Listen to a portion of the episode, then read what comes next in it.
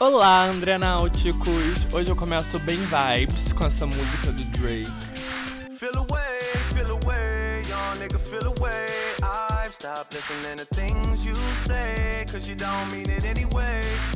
Yeah. Feel away, feel away, young E bem-vindos ao episódio 16 de Tá Causando com André Pérez, onde a gente vai falar sobre como as girl bosses resolveram se sindicalizar e fuder a Disney.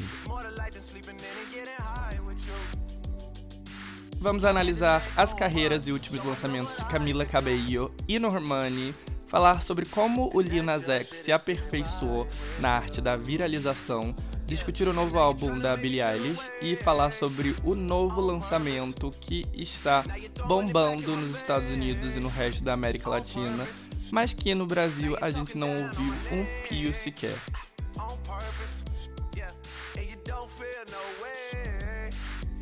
Tem também os lançamentos da semana, a bilheteria da última aposta multimilionária da Disney e o novo projeto cinematográfico da Lady Gaga.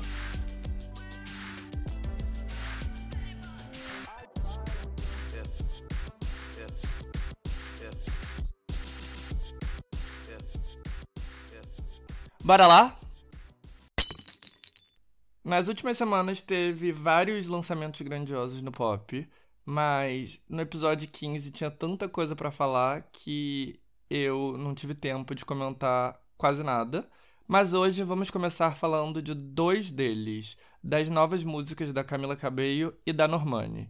E claro, o motivo pelo qual vou contrastar os dois lançamentos é porque as duas garotas foram reveladas juntas no mesmo programa de TV e no mesmo Grow Group. Quando eu falo sobre garotas do pop de enorme sucesso, tipo a Olivia Rodrigo, a Billie Eilish, ou a Dua Lipa, eu sempre denoto o quão difícil é se tornar uma main pop girl, ou uma garota principal do pop, com investimento bom, com direito a lançar álbum, com turnês. Enfim, o conceito de main pop girl é algo que eu expliquei lá no episódio 2 e tá no segmento de onde surgiu Olivia Rodrigo, disponível no Drops. Por favor, vão lá escutar, se não ouviram. Mas basicamente é muito difícil, né? Se tornar uma main pop girl, uma garota do pop com enorme sucesso. E, na verdade, não tem nem investimento que faça isso acontecer.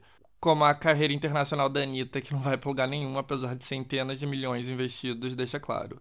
Tem que ser uma confluência de fatores e uma química muito louca.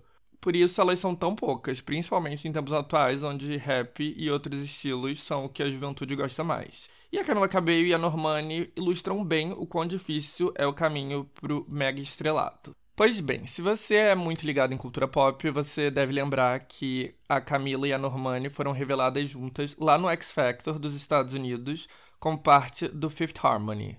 O X Factor era o programa do Simon Cowell, conhecido no mundo como jurado malvado do American Idol, que era um fenômeno sem igual no Reino Unido.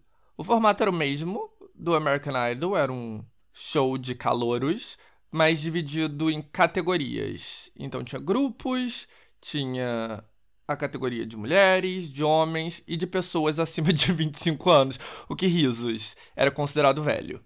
E o Reino Unido parava para assistir esse programa que revelou One Direction e vários artistas que fizeram sucesso por tipo 5 minutos, tipo a Leona Lewis. E daí, depois de vários e vários anos, o Simon abandonou a versão britânica, abandonou o American Idol, que fez dele uma estrela global, e lhe pagava centenas de milhões de dólares para estrear o X Factor nos Estados Unidos. E a expectativa era que o X Factor US virasse o programa mais valioso do mundo, centenas de milhões foram investidos.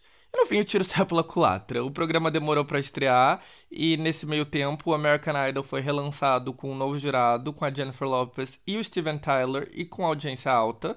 E a NBC estreou um novo programa com o conceito de blind auditions ou audições às cegas com cadeiras giratórias, o The Voice, importado da Holanda e que também fez sucesso.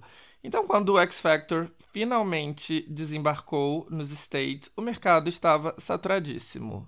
Mas Simon e a emissora Fox não desistiram e optaram por investir ainda mais na segunda temporada, pagando muito dinheiro para ter a Britney Spears no painel de jurados. E de novo, não deu muito certo lá nos Estados Unidos, Mas na América Latina, incluindo o Brasil, o programa foi um sucesso. Eu lembro que todo mundo assistia ele, eu acho que na Sony, acho que era a Sony que passava. Enfim, foi um programa que excedeu bastante as minhas expectativas em termos de repercussão no Brasil. Mas o fato é que ninguém do X Factor estadunidense virou um sucesso ou foi comercializado com sucesso, com uma exceção: o girl group Fifth Harmony. O Fifth Harmony foi criado no programa. Na verdade, as cinco garotas fizeram audições individualmente e não foram aceitas para as categorias solo, mas os produtores viram ali potencial e juntaram as cinco em um girl group. Esse foi o formato que já tinha dado certo com o One Direction lá no Reino Unido, que também surgiu de cinco audições solos, e do Little Mix, um girl group que tinha na época acabado de ganhar a edição mais recente. E bom, o Fifth Harmony ficou em terceiro lugar, mas elas foram as únicas que acharam um nicho no mercado se voltando para o público jovem, pré-adolescente. No primeiro momento, elas não tiveram nenhum sucesso assim fenomenal, mas conseguiram um bom engajamento nas redes sociais, vendas decentes e tal. E o sucesso na América Latina também ajudou, né? Porque elas tinham esse componente um pouco mais global. E, como eu disse, o Fifth Harmony era composto por cinco garotas, três delas de origem latina, uma de origem da Polinésia e uma garota negra. E assim, é interessante notar que nos Estados Unidos, girl groups de sucessos são sinônimos de garotas de minorias étnicas, né? O The Supremes, o maior girl group da década de 60, TLC, o maior da década de 90, e o Destiny's Child, o maior da década de 2000. Então, Simon Cowell teve claramente indo nessa onda, mas adaptando para a realidade atual, onde o maior grupo minoritário dos Estados Unidos era os latino-americanos. Pois bem, o primeiro álbum foi bem no estilo Disney Channel e teve um desempenho decente.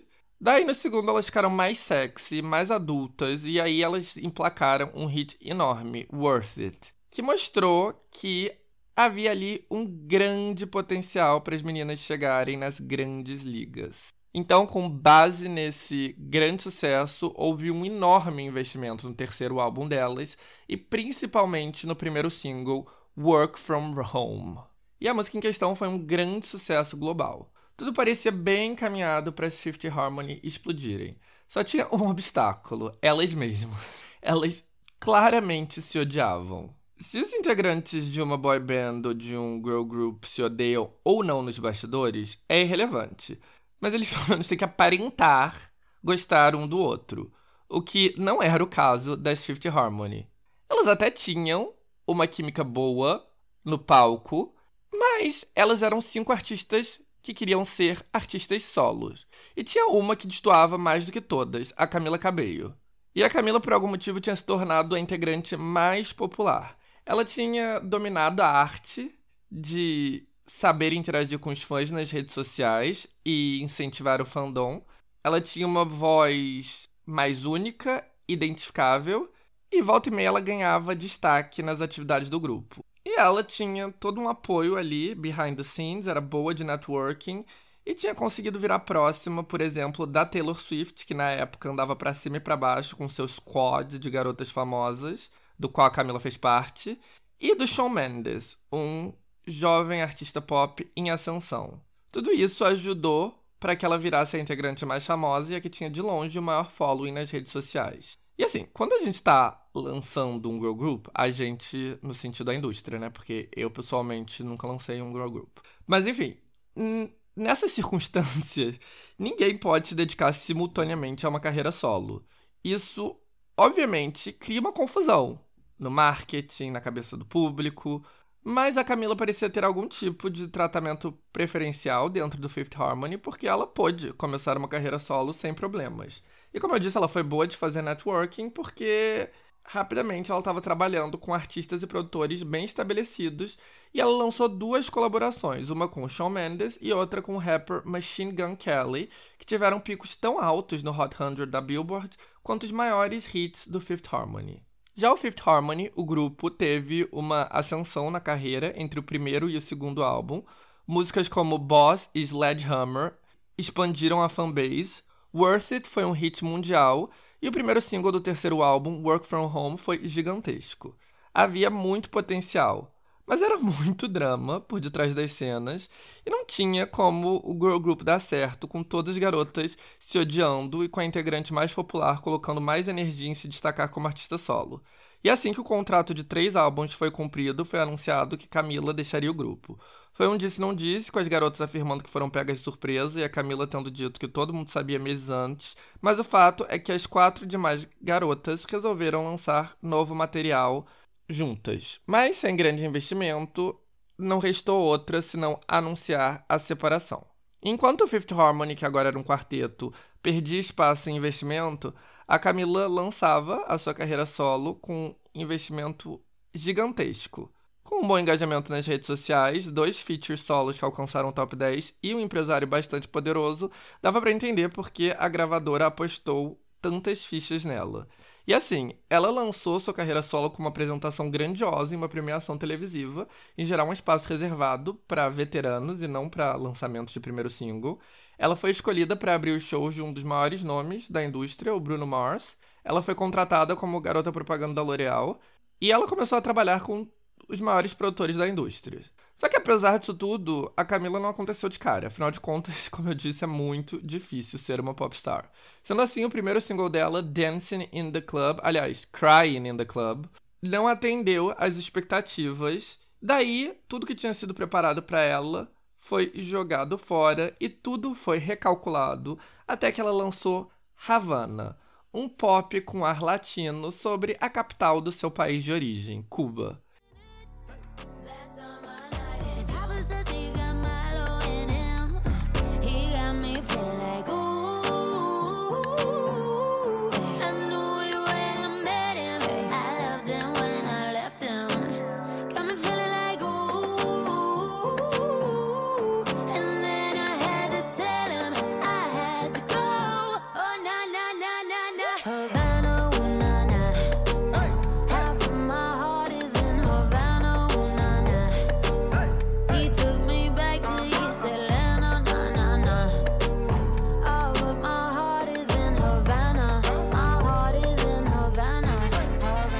Havana virou um hit mundial gigantesco e inescapável, alcançando o primeiro lugar. Foi Havana que deixou claro a direção que Camila iria seguir, celebrando as suas origens. Como eu comentei aqui, lançar um álbum é algo caríssimo e as gravadoras só vão em frente com isso quando elas têm certeza que vai ter retorno.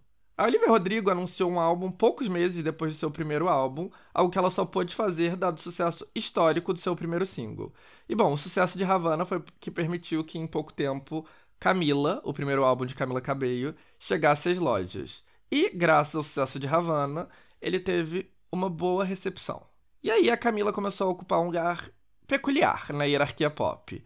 Ela não era uma main pop girl, o lançamento dela não gerava automaticamente o interesse de um single de uma Ariana Grande ou de uma Taylor, mas ela tinha um hit gigantesco, um engajamento nas redes sociais alto e era conhecida. Ela tinha um fandom grande, maior do que uma popstar em começo de carreira. Então, como tirar proveito disso? Qual tipo de investimento se deve fazer? A resposta era tentar fazer ela alcançar o patamar mais alto para chegar no nível das Arianas da vida. Só que, gente, os fãs da Camila que me desculpem, mas assim, eu não acho que ela tem o tão falado X Factor, o fator X. Ela é meio sem graça. Então, o seu primeiro álbum teve um hit enorme, teve alguns outros hits menores, gerou uma turnê com boas vendas por anfiteatros, mas os feats que ela lançou depois, com o Pharrell e com o Base, foram relativamente ignorados. E no fim de 2019 ela lançou o primeiro single do seu segundo álbum, Liar. Também não foi bem, mostrando que ela tinha um longo caminho a percorrer. O segundo single, a ótima My Oh My, teve um desempenho melhor, mas mesmo assim, não nível destruidor main pop girl. Mas ela e sua equipe estavam focados em fazer ela acontecer nesse nível e anunciaram o álbum Romance e uma turnê por arenas nos Estados Unidos e na Europa. Eu pessoalmente acho que ela não estava no nível de fazer shows em arena. Eu acho que ela ia ter dificuldade para vender ingressos para essa turnê. Mas a gente nunca descobriu o que de fato aconteceria porque veio o Covid e tudo foi cancelado. Mas não dá para culpar o Covid pelo fato do segundo álbum dela ter passado despercebido. Future Nostalgia, por exemplo, o segundo álbum da Dua Lipa, tá aí para provar que dá para estourar um álbum pop mesmo nesse cenário pouco favorável. E a Olivia Rodrigo surgiu e estourou como uma main pop girl no meio da pandemia também.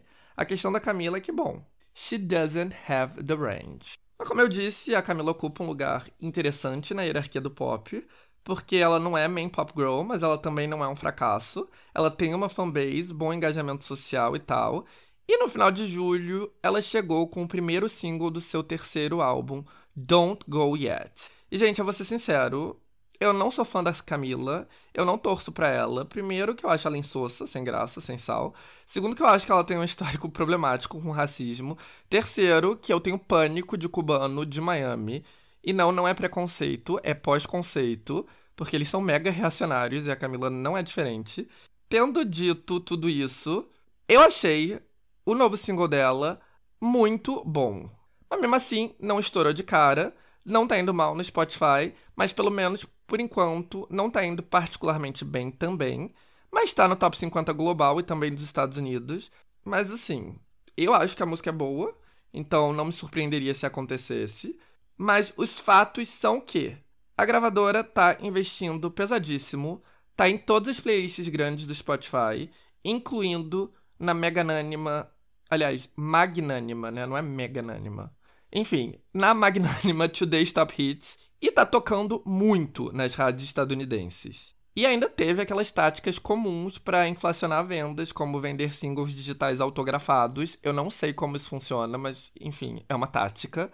E abaixar o preço da música no iTunes. Mas apesar de tudo isso e de todo esse investimento, Don't Go Yet não estreou no top 40 da Billboard. Camila ainda tem muito o que provar.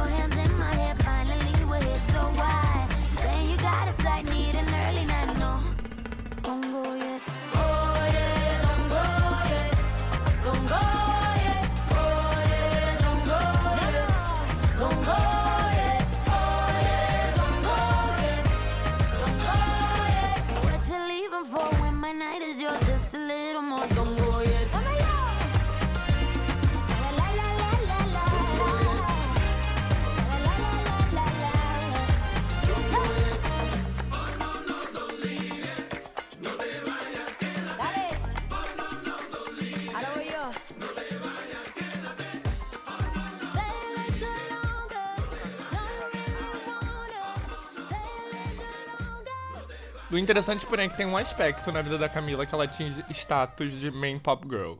E não é a música. É o seu relacionamento com outro astro jovem, o cantor Shawn Mendes. Que assim, é uma baita de uma passivona, todo mundo sabe, mas que por algum motivo tá aí nesse relacionamento heterossexual com senhora Cabello. E o Sean, aliás, está no momento difícil da carreira também. Ele é popular, bastante famoso, atrai bastante público em suas turnês. E seus dois primeiros álbuns foram um grande sucesso, mas ele não traz nada de muito novo. E bom, basicamente, seu último álbum foi totalmente ignorado. Fracassou tanto que muita gente nem sabe que ele lançou um álbum. Só que Shomila, o casal, é uma força, tanto em engajamento nas redes sociais quanto na música mesmo.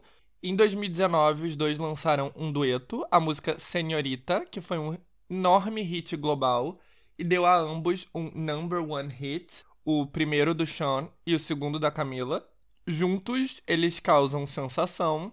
Separados, porém, eles estão remando contra a corrente. Nenhum deles é um fracasso, e como eu disse, o Sean em particular está bastante consolidado como uma força de turnê e tal, mas tanto ele quanto ela não estão no nível de artistas pop como Ariana Grande, Taylor Swift, Justin Bieber, Bruno Mars e outros. Mas bom, resumo, o mundo pop não é fácil, mas como a Olivia Rodrigo e a Taylor Swift e no Brasil a Luísa Sonza provam, um caminho para o coração do público é dar algum elemento além da música para engajá-los, tipo fofocas da sua vida, dos seus romances, músicas que falam sobre os bastidores dos seus comentados namoros. levando em conta esse aspecto do consumo de música pop no mundo pós-Taylor, faz todo sentido o romance desses dois pop stars jovens causar tanto, mas até que a música solo de qualquer um deles.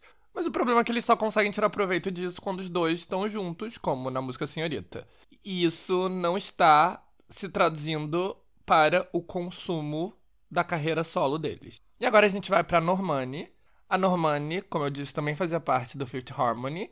Ela era a única integrante negra e dentro do fandom ela era popular, principalmente depois que vazou um monte de mensagem privada da Camila que ela atacava de maneira meio racista. Aliás, meio não, às vezes bastante racista, sua groupmate. Nessas mensagens a Camila tinha, eu acho que só 13 ou 14 anos, sei lá, ou 15. Sei lá, ela era bem jovem, mas isso fez com que muita gente tivesse enorme ódio da Camila e quisesse proteger a Normani.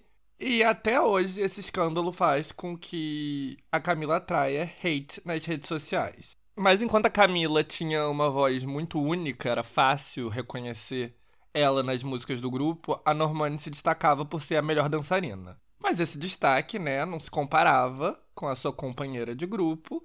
E como eu disse, a Camila saiu do grupo já com um empresário foda, um contrato valioso solo com uma gravadora, dois hits top 10 e investimento altíssimo. E o Fifth Harmony, como quarteto, ficou com um investimento bem menor, e quando elas se separaram, as meninas ficaram todas mais ou menos abandonadas na indústria. E a exceção foi a Normani, que pouco antes do grupo acabar.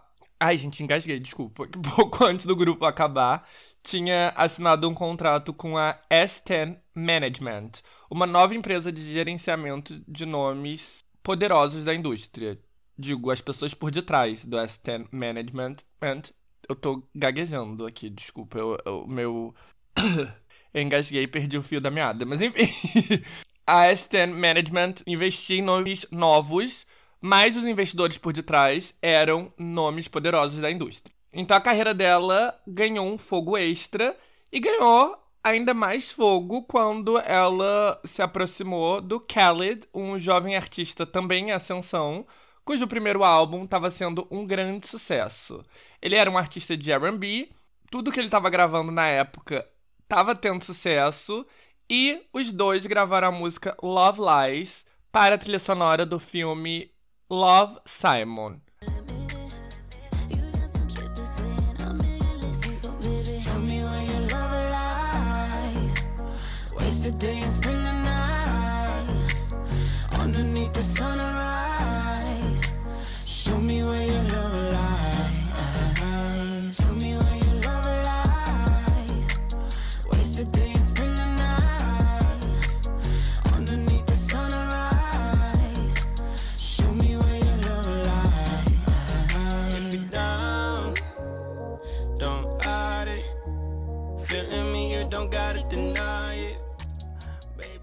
A música excedeu todas as expectativas, virou um enorme hit e alcançou o top 10 nos Estados Unidos. Com o sucesso de Love Lies e um claro caminho R&B para a carreira dela, o investimento na Normani subiu bastante. Ela assinou com a RCA Records e entrou em estúdio com produtores grandes. E daí veio duas músicas com o DJ megastar Calvin Harris e uma música mais R&B solo. Todos esses lançamentos foram ignorados. Mas logo depois ela lançou Dancing with a Stranger, uma colaboração com o muito bem sucedido artista britânico Sam Smith, e essa música foi outro sucesso. Logo depois ela saiu em turnê abrindo para Ariana Grande. E aí chegou o momento da Normani se provar como artista solo. A RCA não poupou investimento. David Myers, um dos diretores mais caros da indústria, foi responsável pelo clipe. A música, composta pela Ariana Grande, vinha direto dos estúdios do Midas do Pop, o sueco Max Martin, e ela foi lançada com uma apresentação grandiosa e caríssima no Video Music Awards, onde Normani mostrou todo o seu talento para a dança. Apesar de tudo isso, a música não correspondeu com as expectativas. Ela não foi um fracasso, ela teve um pico dentro do top 40 dos Estados Unidos. Só que assim, o investimento foi enorme e a música não recuperou esse investimento. E é essa a questão das garotas do pop, a rentabilidade. Quando uma gravadora investe tudo em alguém e usa de todos os artifícios e o retorno não vem como esperado, tudo volta pro drawing board Em muitos casos, a artista vai pra geladeira, que foi meio que aconteceu com a Normani. Mas não 100%, porque nesse período ela fez colaborações grandes para trilhas sonoras. Ela se juntou a Ariana Grande e a Nicki Minaj para uma música na trilha sonora de Charlie's Angel, e com a Megan Thee Stallion para uma canção para o filme Birds of Prey, o filme solo da Arlequina.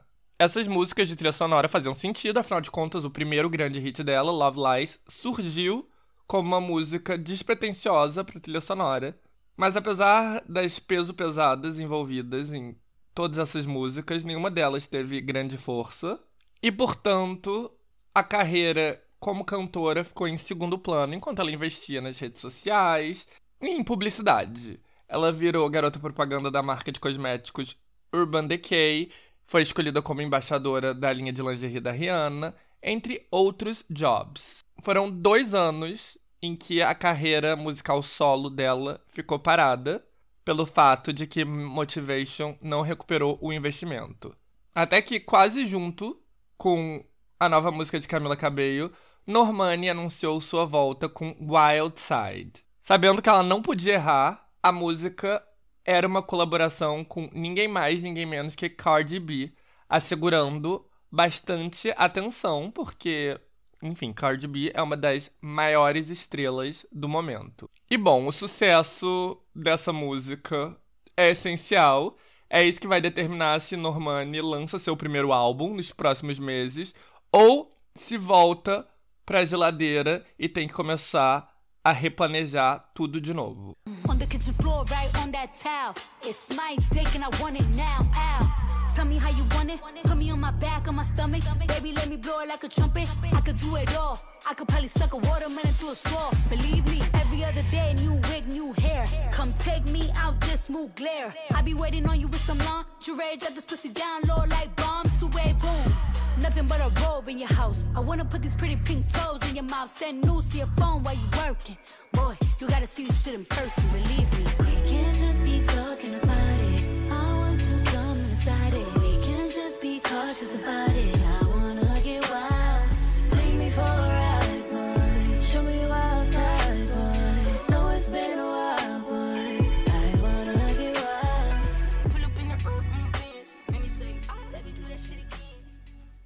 Wildside teve uma estreia decente, mas não espetacular no Spotify e não durou no top 50 por muito tempo. Mas na Apple Music, uma plataforma igualmente importante nos Estados Unidos e onde a card e o rap em geral são uma potência, a música não saiu do top 15.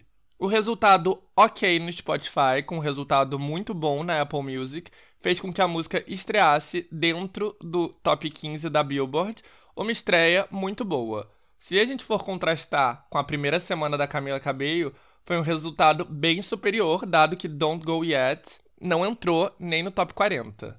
Isso apesar de que Don't Go Yet teve um investimento muito maior.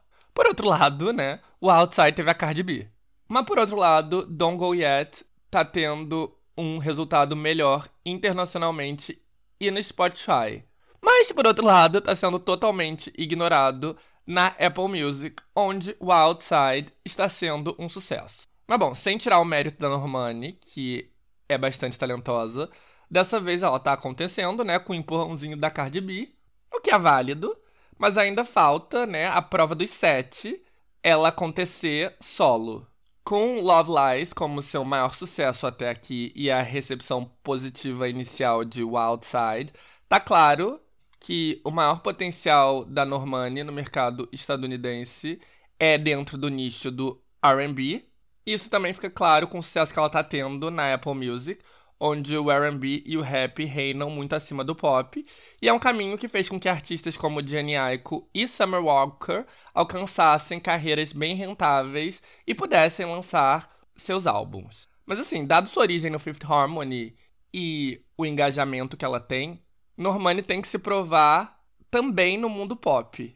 E assim, apesar da boa estreia de Wild Side, a música saiu do top 40 já na sua segunda semana. O bom desempenho na Apple Music, porém, mostra que ainda há um caminho. Seja como for, não é nada fácil para as garotas do pop. Elas têm que trabalhar pesado para acontecer. You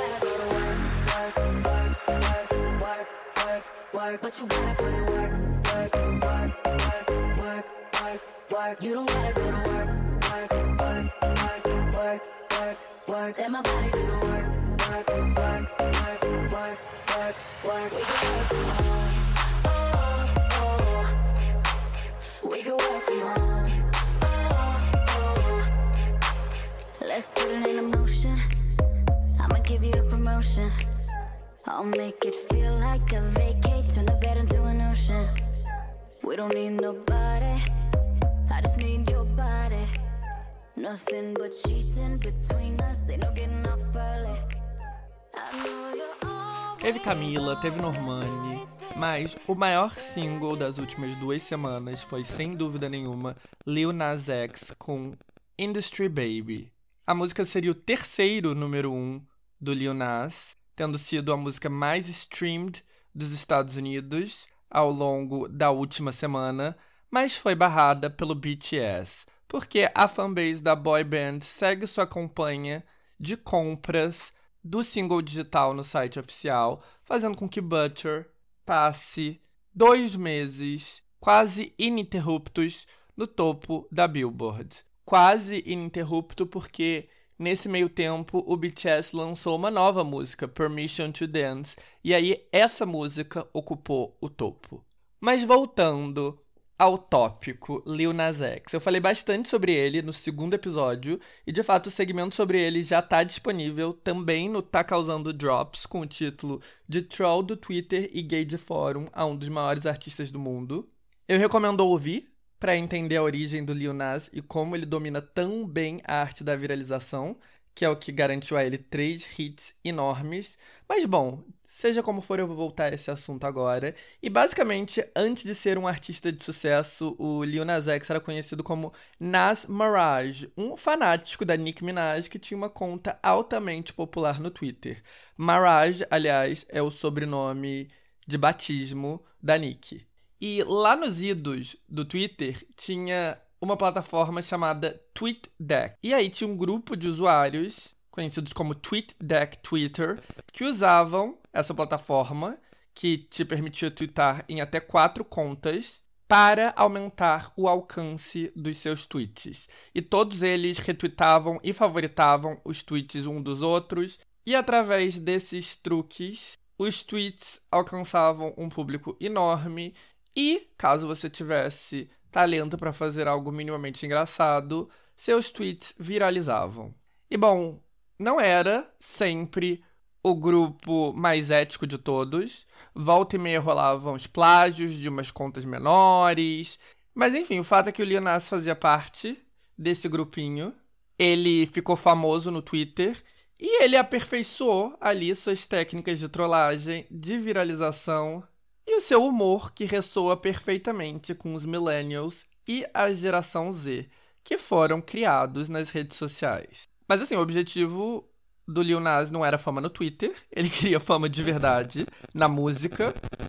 E ele produzia e escrevia seus próprios raps, mas enquanto seus tweets engraçados eram favoritados dezenas de milhares de vezes, os tweets que ele promovia suas músicas eram totalmente ignorados. Então ele resolveu unir o útil ao agradável, tentando formular uma música que iria viralizar, tal como um meme engraçado. O resultado foi o Country Trap Old Town Road, que ele cantou em cima de uma batida que ele comprou em um site por 30 dólares. E não foi coincidência que a música chegou no momento que cowboys e todo o imaginário velho oeste estavam muitíssimo em alta em todas as redes sociais, graças ao lançamento do aguardadíssimo videogame Red Dawn Redemption 2, que a Rockstar Games desenvolveu para o PlayStation, Xbox e PC. Essa sequência de Red Dawn foi um fenômeno de vendas com mais de 750 milhões de dólares em vendas na sua primeira semana e um total de mais de 30 milhões de cópias vendidas ao longo dos primeiros meses. E o jogo de videogame que deu o pontapé na febre Velho Oeste foi lançado em outubro e a música do Lil Nas X chegou em dezembro, junto com um vídeo amador feito com, com cenas do jogo. Então, já havia aí um plano até que sofisticado para fazer com que uma tendência atual, que era um assunto quentíssimo nas redes sociais, ajudasse a viralizar a sua música. Mas, para dar um empurrãozinho extra, ele resolveu combinar um fragmento da canção com um vídeo viral. O vídeo mostrava um homem cavalgando em pé em cima de um cavalo. E aí, ele colocou a música dele de fundo e escreveu um tweet que dizia: Quando dizem que você tem que escolher entre ouvir música country ou voltar com o seu ou sua ex. Ele pediu para algumas contas populares, amigas dele, publicarem, e bom, o tweet, publicado por um desses amigos, teve mais de 240 mil likes. Ou seja, o fragmento da sua música tinha se tornado viral. E aí, ele substituiu o título da canção, Old Town Road, pela letra do fragmento que estava naquele vídeo. Ou seja, I got horses in the back. Então, se você visse o vídeo, procurasse essa letra no Google, você imediatamente seria dirigido à canção.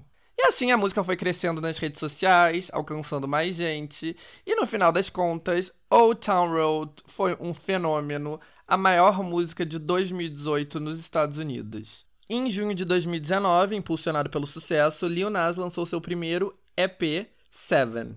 Entre 2019 e 2020, Lil Nas se manteve relevante com novos singles e também ao se assumir gay, sendo o primeiro rapper mainstream a se identificar como parte da comunidade LGBTQ. Mas por quase três anos, Old Town Road, seu primeiro single, continuava a coisa mais popular e mais marcante que ele fez. Apesar de que ele continuava bastante popular no Twitter e no TikTok, sempre com seu humor bastante astuto, era justo se perguntar se ele iria conseguir atingir o nível de popularidade da sua estreia novamente. Mas ele estava cheio de cartas na manga e total confiança de que sim, ele seria capaz. E dito e feito, como eu falei no segundo episódio, Lil Nas X colocou tudo que ele aprendeu sobre trollar, causar, viralizar e agradar em jogo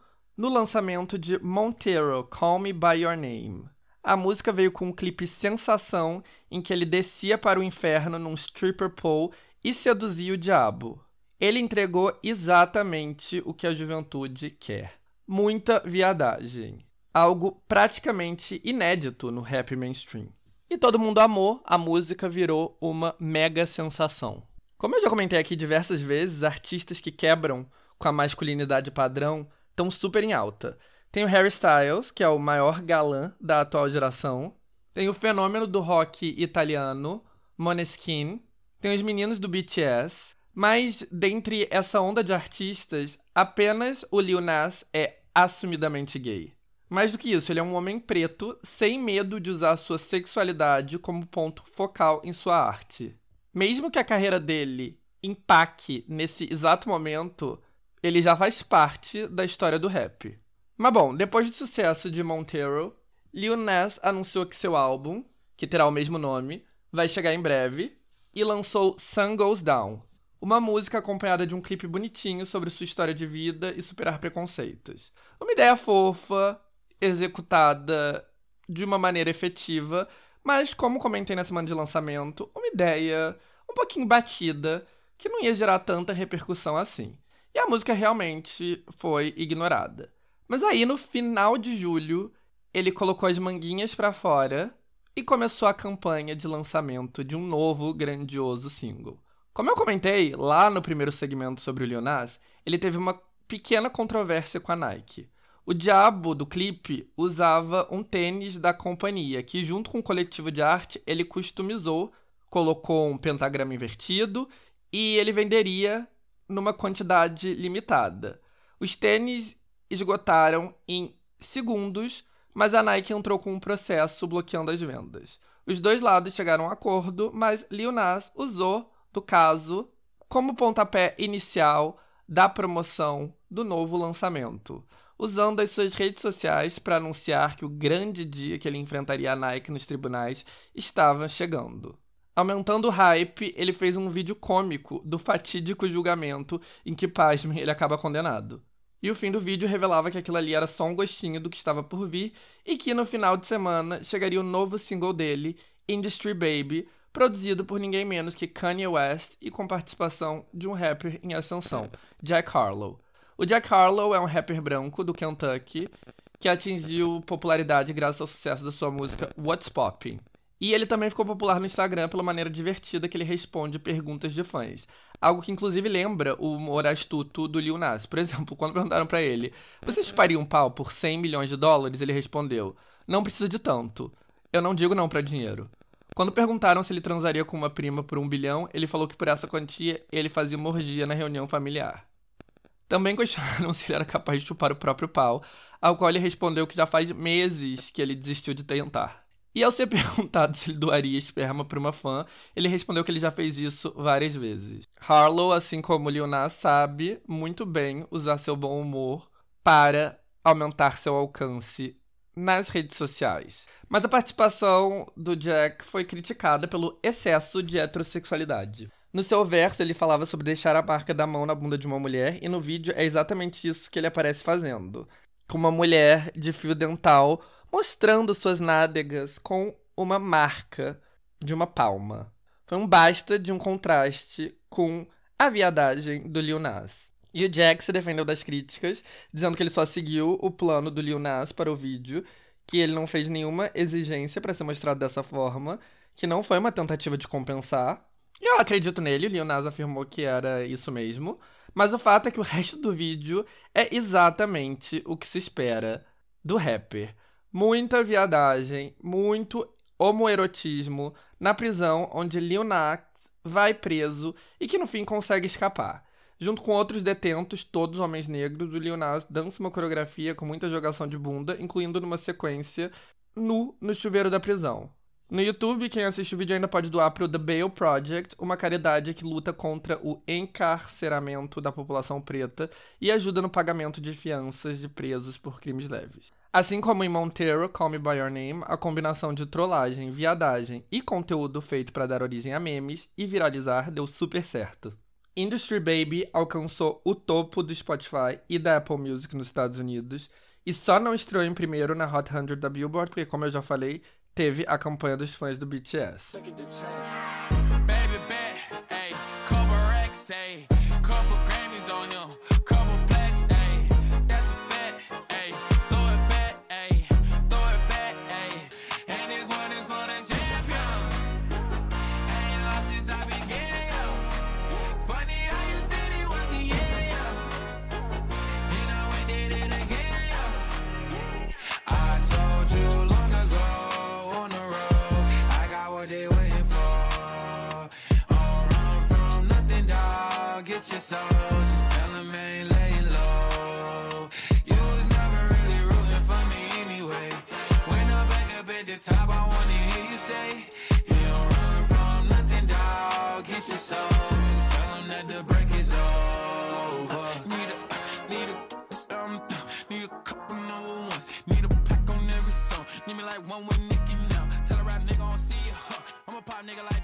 Kanye West foi o produtor de Industry Baby, mas esperava-se uma presença muito maior dele na última sexta-feira de julho. O motivo disso é que tudo indicava que o dia 30 seria o grande lançamento do seu aguardadíssimo décimo álbum, Donda. Mas tem algo que o Kanye não é, é ser previsível. Então, apesar de um grandiosíssimo evento de lançamento no dia 29, a sexta-feira chegou e nada do novo álbum do rapper. E assim, gente, ame-o ou odeio, temos que concordar que Kanye é um dos maiores artistas do século XXI. Ele é um gênio, ele é um visionário. Sua música e seu estilo mudaram para sempre a cena urbana. Ele é um taste maker, o que, aliás, é algo muito chique, né? Imagina ser um tastemaker. Poucas pessoas podem ter essa classificação. E o Kanye é uma delas. E assim, ele faz muita merda. Muita. Ele fala muita besteira, ele fala coisas inacreditáveis, principalmente né, nos últimos anos. Mas ele atingiu um patamar de genialidade que faz com que ele seja incancelável. Ele é um gênio incompreendido, ou um gênio louco, ou um gênio com sérios problemas mentais, mas seja qual for o caso, quase ninguém discorda que ele é um gênio. Nessa altura, na real, ser totalmente louco já faz parte do misticismo dele. Então, com todo esse hype, sempre existe uma enorme expectativa para o que ele vai trazer nos seus novos álbuns. E assim, a carreira do Kanye começou em 2004, faz 17 anos, e ele segue sendo visto como um artista inovador, fresh e relevante para as novas gerações, algo que é muito raro. Mas bem, já faz algumas semanas que existem burburinhos de que um novo álbum surpresa dele está prestes a chegar. E o álbum em questão, como eu disse, se chama Donda, foi confirmado faz algumas semanas. E Donda, aliás, é o nome da mãe dele, que faleceu faz 13 anos durante uma lipoaspiração. Ela era uma professora universitária, ela era super próxima do filho e ele nunca superou a morte. Muitos especulam que o comportamento bizarro dele nessa última década tem bastante relação com esse trauma. E bom, depois de muita especulação, o lançamento iminente foi confirmado num comercial do Beats by Dr. Dre com a participação da atleta olímpica Shakari Richardson. Quando esse comercial foi veiculado, a Shakari estava em tudo quanto era parte, porque ela é uma maratonista que foi cortada das Olimpíadas porque o exame antidoping deu positivo para maconha. Sim, um antidoping super antiquado que gerou muita controvérsia, muito apoio a ela, mas bom, o comercial sendo gravado, sendo gravado não, desculpa, sendo veiculado pouco depois de toda essa controvérsia mostra, né, como o Kanye tá sempre por dentro, tá sempre no momento assim, ele sabe causar e enfim, o comercial mostrava ela correndo ao som de uma nova música e aparecia escrito ali do canto da tela de que essa música fazia parte do próximo álbum dele, Donda. E daí, na quinta retrasada, ele lotou um estádio de Nova Orleans com fãs de celebridades, inclusive sua ex-esposa, Kim Kardashian, e todos os seus filhos, para tocar o álbum pela primeira vez. O evento foi streamed ao vivo pela Apple Music. Ele apareceu todo de preto, com uma meia calça na cara. Todo mundo foi à loucura. E o álbum encerra com um feature com Jay-Z, o que causou muita euforia, porque todo mundo achava que eles estavam brigados. Enfim, a expectativa era enorme. E aí chegou sexta e nada do álbum. Chegou sábado e nada do álbum. E bom, estamos até aqui esperando o álbum, mas ao invés de lançar as novas músicas, Kanye, perfeccionista e louco como ele só, resolveu se mudar para o estádio em Nova Orleans, onde ele fez a apresentação, montou um quarto improvisado e está trabalhando incessantemente na finalização do projeto. E afinal, quando é que o álbum previsto originalmente. Aliás, eu falei que era no dia 30 de julho. Errado, 23 de julho. Era 23 de julho, junto com a música do Lil Nas. Mas enfim, quando esse álbum vai sair, a expectativa é que nessa sexta-feira agora, dia 5, né? Amanhã, ou hoje, não sei que horas eu vou conseguir uploadar esse episódio, mas enfim. E para coincidir com a estreia, já tem um novo evento em um estádio de Atlanta, confirmado, com todos os ingressos vendidos. Mas se o álbum realmente vai estar disponível, isso é difícil dizer. Mas bom, não é que o Kanye seja alguém que, em geral, se preocupa em seguir regras da indústria e não pisar no calo de ninguém, mas faz sentido o álbum não ter saído com uma semana de atraso, na semana passada. Afinal, se isso acontecesse, o lançamento de Donda coincidiria com um dos maiores lançamentos de 2021, cuja data tinha sido confirmada, cravada, faz três meses. E eu estou falando do grande lançamento da última semana, Happier Than Ever, o muitíssimo esperado segundo álbum da Billie Eilish. Eu já falei da Billie várias vezes aqui e do fato de que ela conseguiu algo raro, que é, né, se firmar como uma main pop girl, como a Camila e a Normani deixaram claro, isso não é uma tarefa fácil. Mas a Billie, claro, se destacou sendo diferente de tudo que se espera de uma popstar, porque ela é deprimida, com letras tristes, músicas intensas, cantadas em um tom sussurrado. O EP dela, Don't Smile at Me, em, 2000, em 2017, não, perdão, de 2017, a apresentou ao público. E aí ela foi crescendo em popularidade. A primeira música dela gigantesca foi com Khalid, assim como a Dormani. Olha, eu tô aqui fazendo uma conexão entre vários segmentos, mas enfim. Foi uma música com Khalid, que, como eu falei, tava na crista da onda, chamada Lovely. As músicas anteriores dela já estavam bombando, mas essa foi a primeira, eu acho que penetrou aí o top 50 do mundo. E aí as pessoas foram descobrindo o EP, gostando, teve muito investimento no Spotify nele. E aí quando o primeiro álbum dela, When We All Fall Asleep, Where Do We Go, foi lançado em março de 2019, ela já era uma das artistas mais populares entre a juventude, um fenômeno ímpar. E o álbum foi o sucesso do ano, foi o grande vencedor do Grammy de 2020.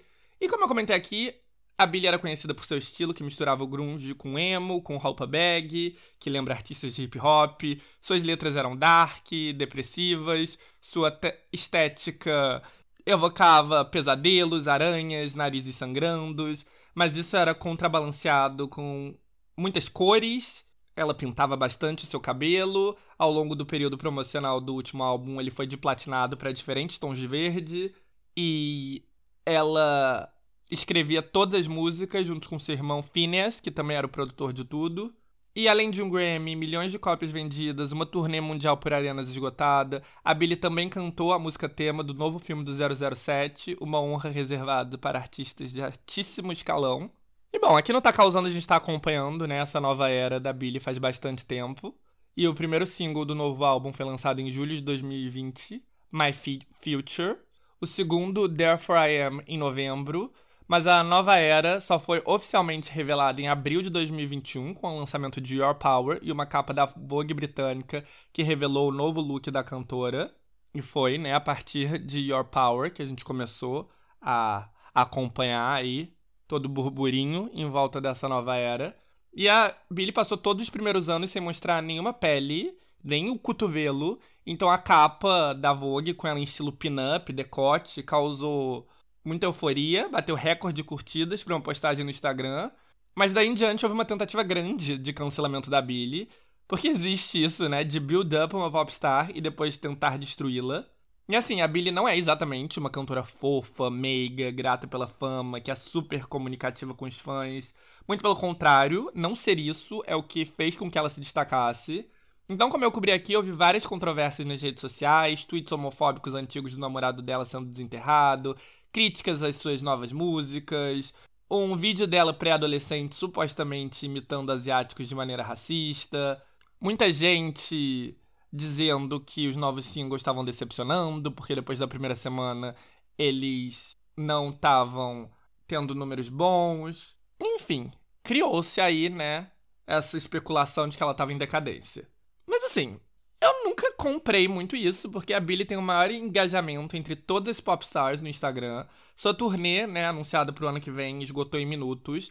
E a Apple Music revelou que o álbum dela quebrou recordes de press save, usuários salvando o álbum antes da estreia. E quando o lançamento finalmente chegou, ela ganhou um tratamento grandiosíssimo no Spotify, com um banner na página inicial e tal.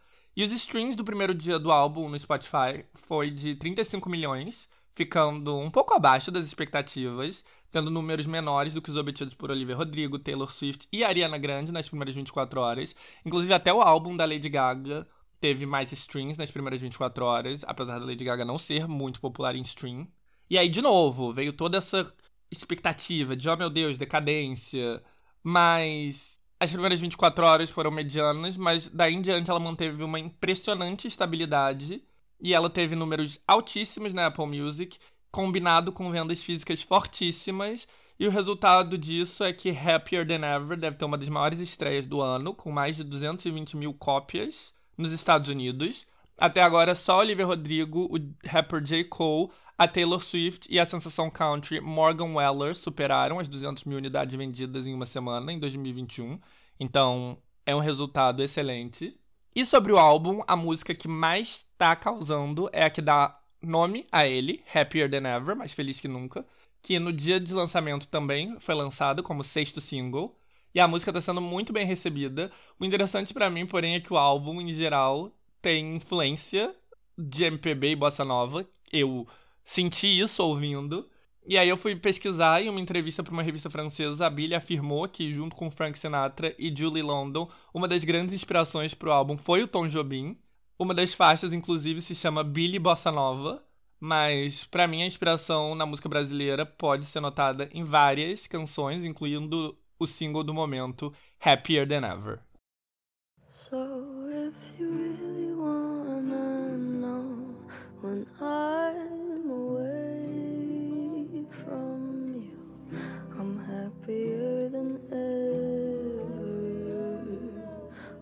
I could explain it better.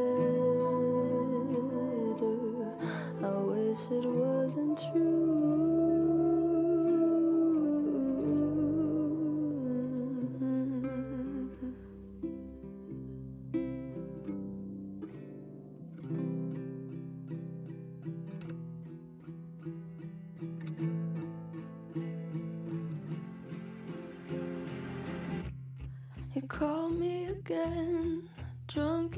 Benz, driving home under the influence.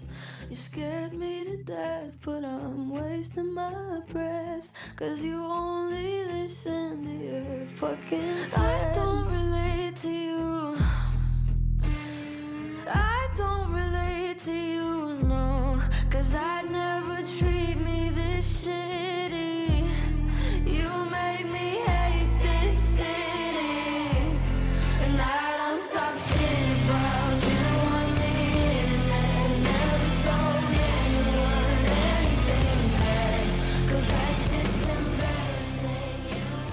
semana passada houve pouquíssimos lançamentos grandes. Parece que a indústria realmente abriu caminho para Billy poder reinar sem nenhum obstáculo. A única exceção foi o lançamento do single Skate, o segundo single do Silk Sonic, o projeto que une Bruno Mars com o rapper Anderson .Paak. Como tudo que o Bruno faz, o primeiro single do projeto Leave the Door Open foi um grande sucesso, atingindo o topo do Hot 100. E Skate, claro, segue o modelo típico dele, com aquele ar retrô, vocais poderosos e produção caprichadíssima.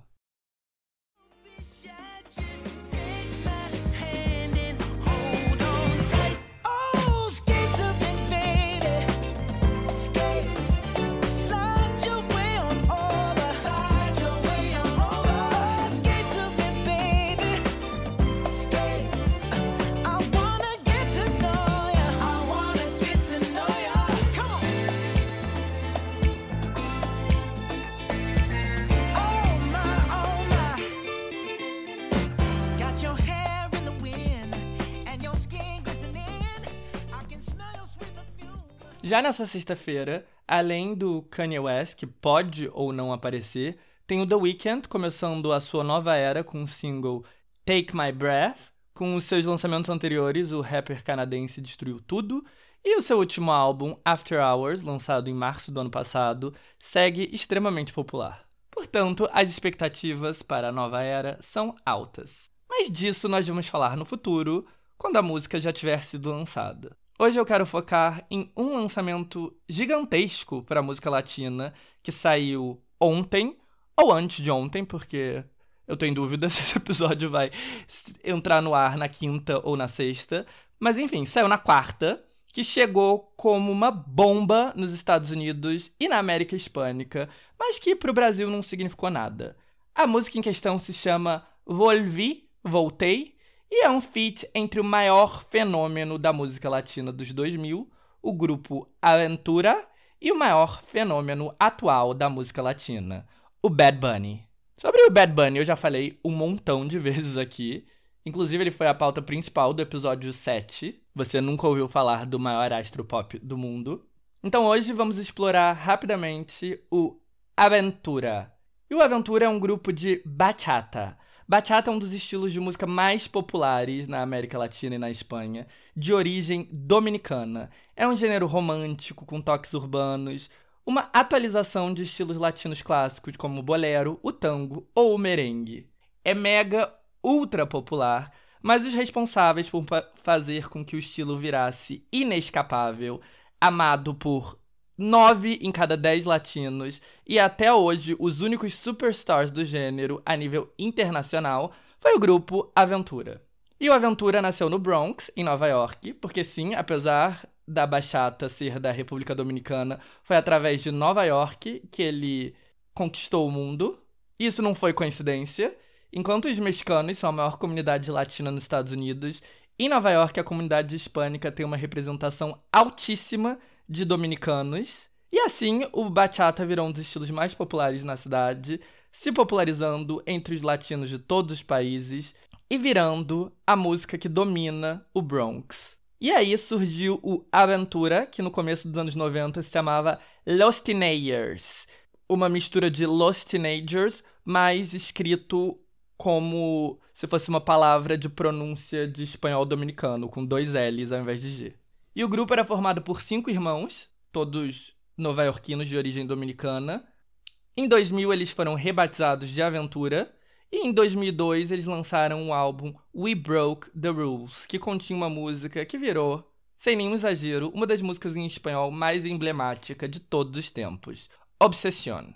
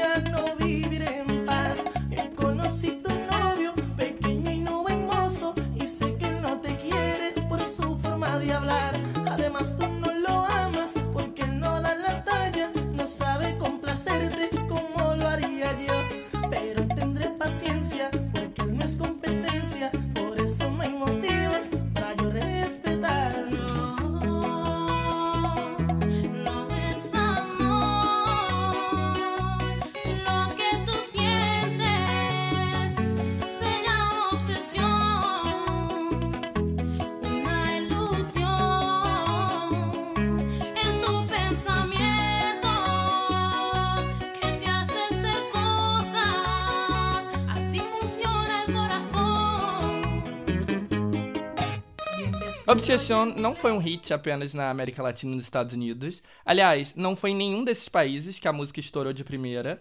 Antes de virar um clássico nas Américas, Obsession estourou na Europa.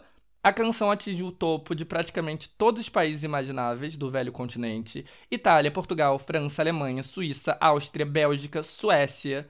Foi um fenômeno sem igual e cruzou todas as fronteiras e virou um enorme hit também no Nordeste brasileiro na voz das bandas de brega e de forró regionais. Mas enquanto Obsession foi um dos maiores clássicos em espanhol de todos os tempos, o Aventura não se consagrou de primeira nas Américas. Ai, gente, minha garganta, calma, deixa eu dar uma tossidinha aqui. Espero que meu editor, que sou eu mesmo, tenha lembrado de cortar a minha tosse. Se ele cortou, vocês não ouviram nada, depois que eu pedi um tempinho para dar uma tossidinha. Se não, vocês ouviram. E eu peço desculpas. Mas bom, o Aventura foi crescendo aos poucos. E em 2003 eles lançaram Love and Hate, o terceiro álbum deles, e o primeiro que alcançou disco de platina nos Estados Unidos. Em 2005 chegou God's Project, que fez com que o Aventura deixasse de ser os cantores de Obsession para artistas famosos pan-latinos e deu a eles o segundo grande hit deles na região, a música Eia Io, a música estourou porque era uma colaboração com Don Omar, que na época era junto com Dead Yankee, o rei da música urbana latina. E a canção virou outro clássico hispânico inescapável, reconhecido por todo mundo, e também ganhou versão brasileira na voz do latino, que rebatizou de Amigo Fura-Olho. E em 2006 eles já eram artistas de primeiríssimo escalão, e KOB Live, um álbum duplo que tinha um CD com músicas inéditas e outro com os maiores hits ao vivo, ao, ao vivos. Eu, desculpa, às vezes eu transformo umas palavras em plural que não são plural. Mas andranáuticos sabem que o meu português é peculiar. Mas enfim, o álbum alcançou seis vezes platina nos Estados Unidos e vendeu muito em toda a América Latina. E foi surfando na onda do sucesso do álbum que eles fizeram o primeiro show esgotado deles na maior arena de Nova York, o Madison Square Garden.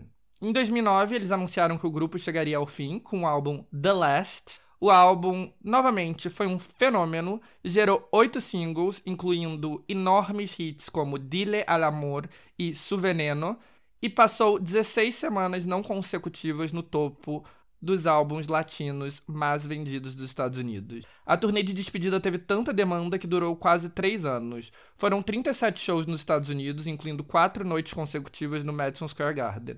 O, uma demanda maior do que os shows da Madonna ou da Lady Gaga no mesmo ano. Eles também fizeram dezenas de shows na América Latina, comparadas por toda a América Central, Venezuela, Colômbia, México, Chile, Equador, Peru, Bolívia, Paraguai e Argentina. Com o fim do Aventura, em 2011, o vocalista principal, Anthony Santos, foi lançado como artista solo sob o nome Romeu Santos. A essa altura, o Bachata já estava mais do que estabelecido, graças ao sucesso histórico da Aventura ao longo da década anterior, e o primeiro álbum solo dele, Fórmula Volume 1, foi um fenômeno. Em 2014, Fórmula Volume 2 foi lançado, e aí Romeu Santos deixou de ser um dos artistas mais bem-sucedidos em espanhol para virar artista mais bem-sucedido de todos. O primeiro single do álbum, Propuesta Indecente, foi um fenômeno nível despacito nos países hispânicos. Ao longo de dois anos, a música tocou sem parar em qualquer país de língua espanhola e nos Estados Unidos. Que bien te ves, te adelanto, no me importa quien sea él. Dígame usted si ha hecho algo travieso alguna vez. Divertida si huele a peligro. Si te invito a una copa y me acerco a tu boca, si te robo un besito, ábrete, no vas conmigo. ¿Qué dirías si esta noche te seduzco en mi coche? Que se empañen los vidrios y la regla es que goces. Si te falto el respeto y luego culpo al alcohol, si levanto tu falda, me darías el derecho sensatez, poner en juego tu cuerpo, si te parece prudente esta propuesta indecente. A ver, a ver, permíteme apreciar tu desnudez. Impulsionado pelo sucesso histórico de Proposta Indecente, que ofuscou Obsession como a música mais famosa da carreira de Romeu, a expectativa pelo álbum era enorme e ele não decepcionou. Com colaborações com Drake, Mark Anthony e Santana, o álbum deu origem a seis singles inescapáveis e a demanda por Romeu excedeu todas as expectativas. Por exemplo, em Buenos Aires, Romeu tinha planejado um show no estádio. Gente, desculpa, vou rir, mas o nome do estádio é Estádio Jeba. Significa Gimnasio e Esgrima de Buenos Aires, tá, seus mente suja? E eu acho que na verdade se pronuncia Geba, não Geba. Mas enfim, o estádio Geba, ou Geba, tem capacidade para 18 mil pessoas. E a demanda foi tanta que foram anunciadas outras cinco noites. E a demanda continuava tanto na capital argentina que, além das cinco noites no Geba, ele anunciou mais duas noites no maior estádio de todos, o River Plate, o Maracanã argentino. No Chile, idem, os ingressos para o show no Estádio Nacional esgotaram em segundo. Na Cidade do México, as duas noites na Arena Ciudad de México, com capacidade para 15 mil pessoas, esgotaram tão rápido que uma data adicional foi anunciada no maior espaço de eventos do país, o Foro Sol, para 50 mil pessoas. A demanda pelos shows do Romeu Santos excedia a demanda de outras turnês internacionais como Coldplay, Madonna, U2 e Rolling Stones. Nos Estados Unidos, claro, a demanda foi uma loucura. Em Nova York, nenhum artista tinha tanta demanda e o Madison Square Garden ficou pequeno.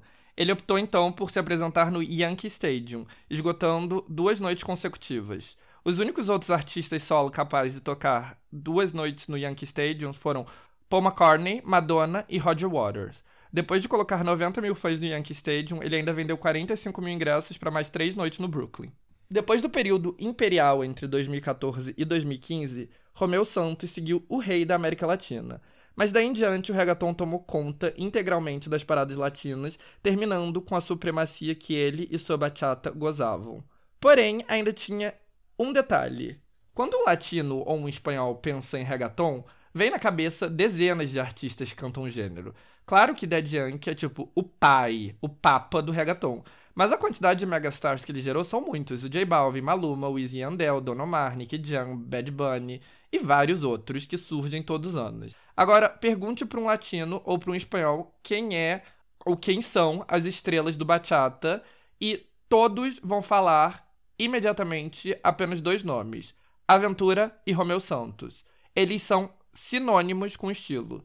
E bachata não foi só um divisor de água nos Estados Unidos e nos países hispânicos, não, tá? Também foi transformador no Brasil porque transformou a música sertaneja o estilo mais popular do país. Eu já falei um pouco sobre isso no segmento O Sertanejo Acabou, os héteros sumiram, do episódio 10, que em breve vai estar lá no Drops. Mas os artistas mais populares do país, o Gustavo Lima, o Henrique Juliano e Marília Mendonça, foram buscar diretamente na bachata, especificamente na bachata do Romeu Santos, os ritmos para seus maiores ritmos. Para seus maiores hits. Os ritmos para seus maiores ritmos, gente. Mas enfim, Largada as Traças, do Zé Neto Cristiano, que foi o maior hit do Brasil em 2018, é uma bachata inspirada em Romeu Santos. Quase todo o repertório do Henrique Juliano e do Gustavo Lima, incluindo sucessos como Cuida Bem Dela, Dia de Balada, Milu e Apelido Carinhoso, também. Mas apesar da bachata ter ganhado espaço fixo entre os gêneros mais populares dos países latinos, a dominação do reggaeton fez com que fosse quase impossível ter um hit mainstream que não fosse do gênero. Então, para o seu álbum Golden, Santos se rendeu ao bachaton, a mistura dos dois estilos, e gravou com estrelas do reggaeton como Ozuna, Dead Yankee e Nicky Jam. Mas, em 2019, ele voltou para as origens, da maneira mais intensa possível. Seu álbum, Utopia, tinha 12 faixas, todas colaborações com os maiores artistas do bachata da República Dominicana. Todos os nomes que criaram e consagraram o estilo no país. E para celebrar o gênero, ele fez uma turnê pela República Dominicana, o país dos seus pais, fazendo shows gratuitos em 15 cidades e retribuindo ao país que criou o gênero que ele transportou para o mundo. E além dos shows dominicanos, ele fez apenas mais uma apresentação na frente de 70 mil pessoas no MetLife Stadium, o novo estádio dos Yankees em Nova Jersey, e ele foi o único artista latino a se apresentar no estádio e o segundo artista que canta em língua estrangeira, com os primeiros sendo a boy band coreana BTS. Dentre os 12 artistas icônicos de bachata com o qual ele colaborou, não podia faltar, claro, seus irmãos. A faixa que encerra o álbum, Imortal, era uma reunião do Aventura. E Romeu não estava dando ponta sem nó, a música servia como prenúncio da reunião do icônico grupo. No fim de 2019, foi anunciado que ele se juntaria com os ex-integrantes para o Immortal Tour, que começaria em fevereiro de 2020. Foram anunciadas sete datas em Los Angeles, Dallas, Houston, Washington, Boston, Chicago e Miami. Elas esgotaram em minutos. As sete datas acabaram virando 32 shows, com cinco noites no Radio City Music Hall em Nova York e paradas em Montreal e Toronto, no Canadá. Os planos sendo mapeados incluíam uma segunda perna nos Estados Unidos, além de uma perna na América Latina e outra na Europa. A turnê começou com quatro noites no Forum, em Los Angeles, para um total de 52 mil pessoas. 34 mil pessoas prestigiaram três noites no Texas e mais 40 mil esgotaram o United Center ao longo de três noites em Chicago. Depois teve mais duas noites em Boston e duas noites em Washington.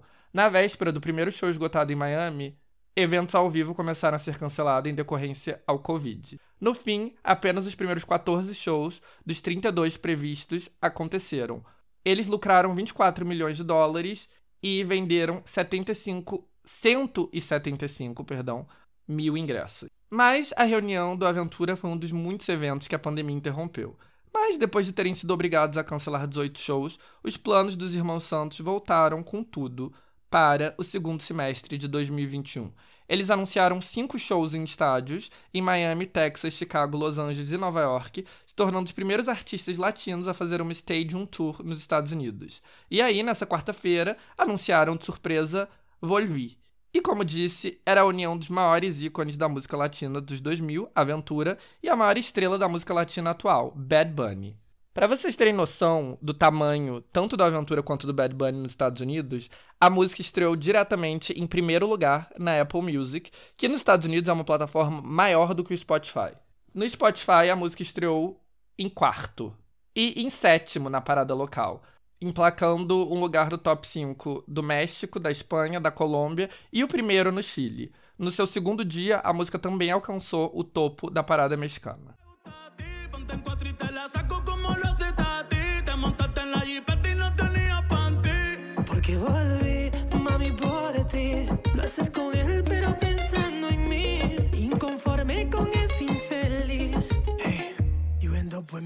Yo sé que al final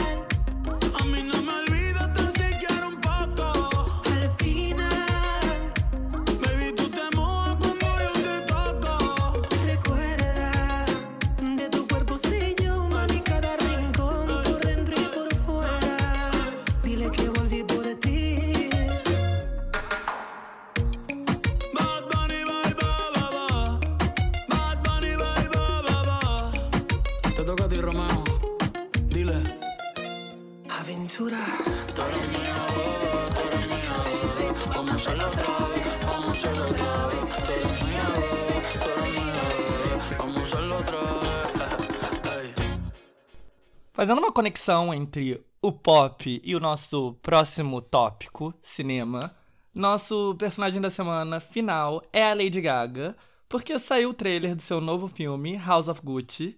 É o segundo grande papel de cinema dela, com o primeiro tendo sido em A Star is Born, junto com o Bradley Cooper, que deu a ela uma indicação ao Oscar de melhor atriz, uma altíssima bilheteria e um mega hit oscarizado com Shallow, melhor conhecido como Juntos e Shallow Now.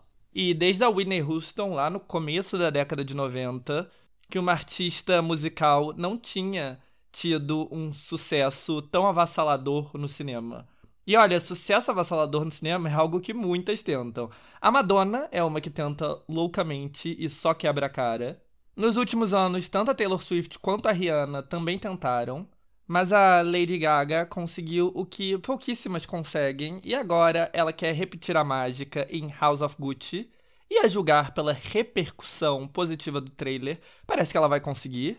O longa é dirigido pelo Ridley Scott, responsável por sucessos como Blade Runner, Thelma and Louise e Gladiador. Coestrela Adam Driver, que é a definição de galã feio, e depois de ser revelado em Girls, a série da Lena Dunham da HBO, virou um dos atores mais badalados de Hollywood.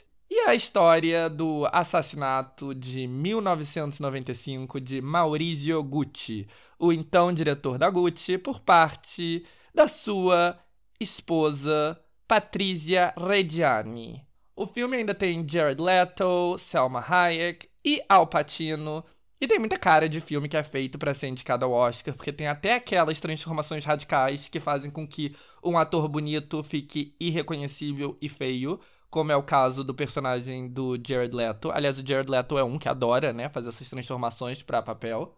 Mas bom, pelo trailer parece uma história bem interessante, mais interessante inclusive do que a Star is Born, que eu não tive curiosidade de ver, mas House of Gucci eu fiquei curioso, sim.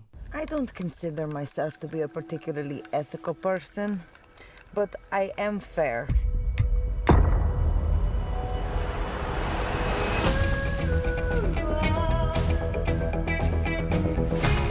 Can you keep a secret? Father, Son, and House of Gucci.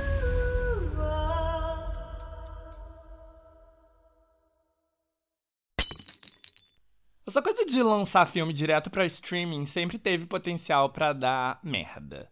Porque as grandes estrelas e os grandes diretores e produtores, etc., tiram grande parte do salário deles dos royalties de bilheteria. Gente, desculpa, eu vou tossir de novo. E é possível que eu não corte de novo, porque depois eu tenho que achar onde eu tossi. Enfim, rapidinho. Ai, tô bem, gente, não é Covid. Eu acho. Mas se for também, ninguém vai pegar através de um podcast. Então fiquem tranquilos, mas não é. É. O que eu tava falando? Ah, sim. Bilheteria, royalties, bilheteria.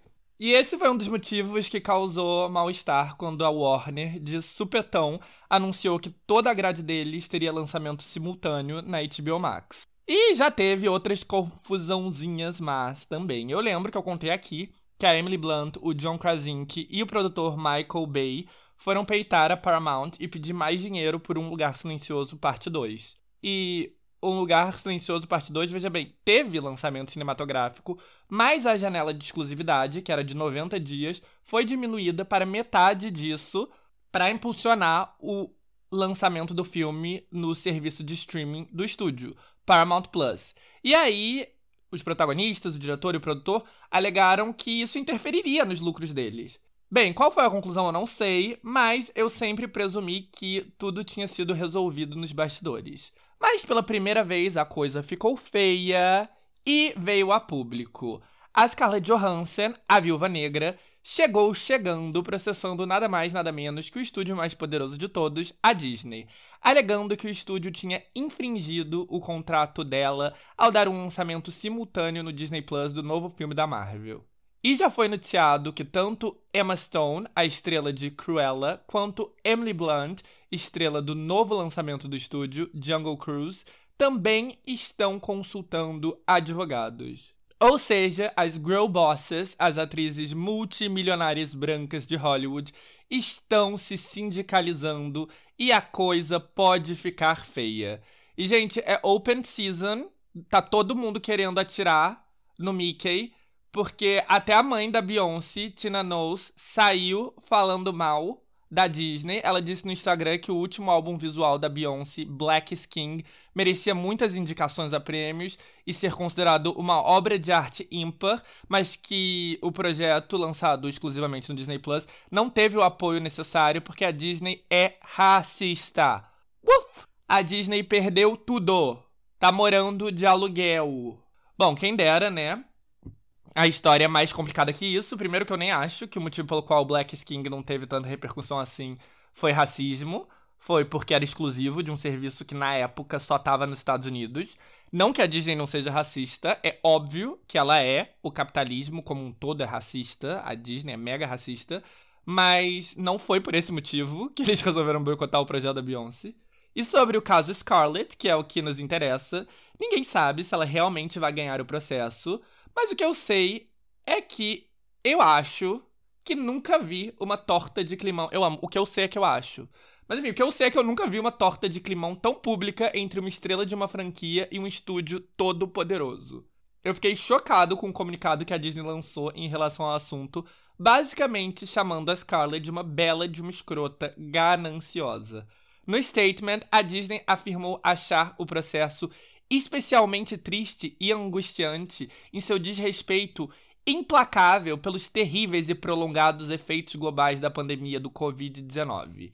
E revelou que o salário da Scarlett foi 20 milhões de dólares e que ela ganhou compensação extra com os lucros do Disney Plus. O agente da Scarlett respondeu à altura, afirmando que a Disney estava acusando descaradamente e falsamente a senhora Johansson de ser insensível à pandemia global de Covid em uma tentativa de fazê-la parecer alguém que eles sabem que ela não é.